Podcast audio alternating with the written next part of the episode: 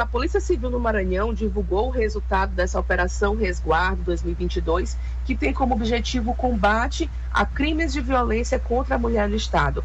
Essa ação ela teve início no dia 7 de fevereiro, finalizou ontem, ou seja, foram 30 dias de operação, e está em sua segunda edição. Foi coordenada pelo Ministério da Justiça e Segurança Pública por meio da Secretaria de Operações Integradas.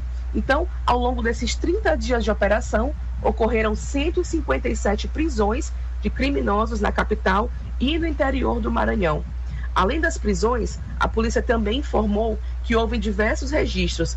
É, vamos aos números: 352 denúncias de violência contra a mulher, foram 18 vítimas resgatadas, 733 medidas protetivas de urgência que foram solicitadas nesse período, 981 inquéritos policiais foram instaurados e um total de 944 inquéritos concluídos ao, é, ao longo desses 30 dias de operação no Maranhão.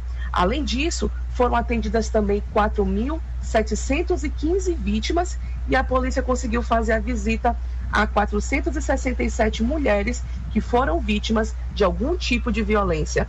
Entre essas prisões, né, das 157 prisões que ocorreram no estado, 33 já foram cumprimento de determinações judiciais.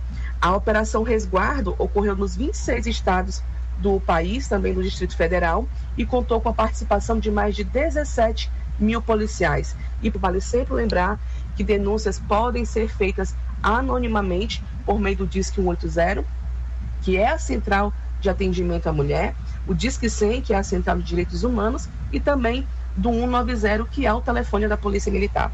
Qualquer pessoa pode acionar esses serviços, funciona diariamente, 24 horas por dia, sábado, domingo, feriado, né? Além disso, aqui na capital, temos também é, a Casa da Mulher Brasileira, a Delegacia Especial da Mulher e a Patrulha Maria da Penha.